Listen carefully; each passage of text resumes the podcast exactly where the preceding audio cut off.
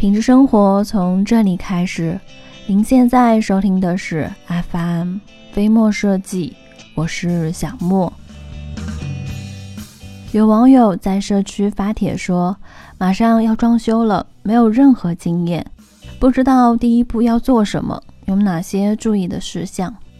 小莫有注意到发帖的时间，距离开始装修还有两天的时间。我不知道这说的是开工时间呢，还是什么时间？我只能说，这位网友心是不是也太大了点？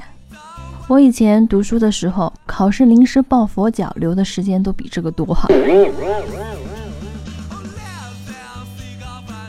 长话短说，废话少说，闲话节目下方评论区咱们慢慢唠。今天呢，咱们就直奔主题。装修呢有几种方式，一种是全包，就是我有钱但是没有时间，我告诉你要这样那样那样这样，然后呢你给我弄好就行了，别在乎花钱。一般呢这种呢是土豪式的打法。装修公司一般喜欢这种的。我的印象中，最终装出来的效果大多是金碧辉煌的土豪式的装修。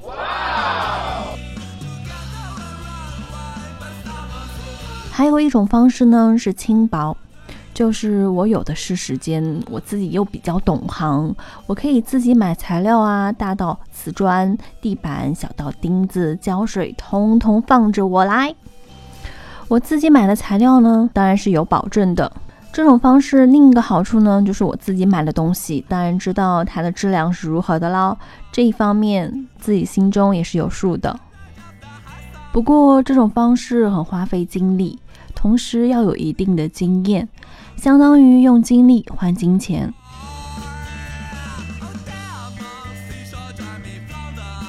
还有一种方式是半包，介于两者之间。大的材料自己购买，小的辅料以及施工包给装修队或者是装修公司。这种呢是目前用的比较多的。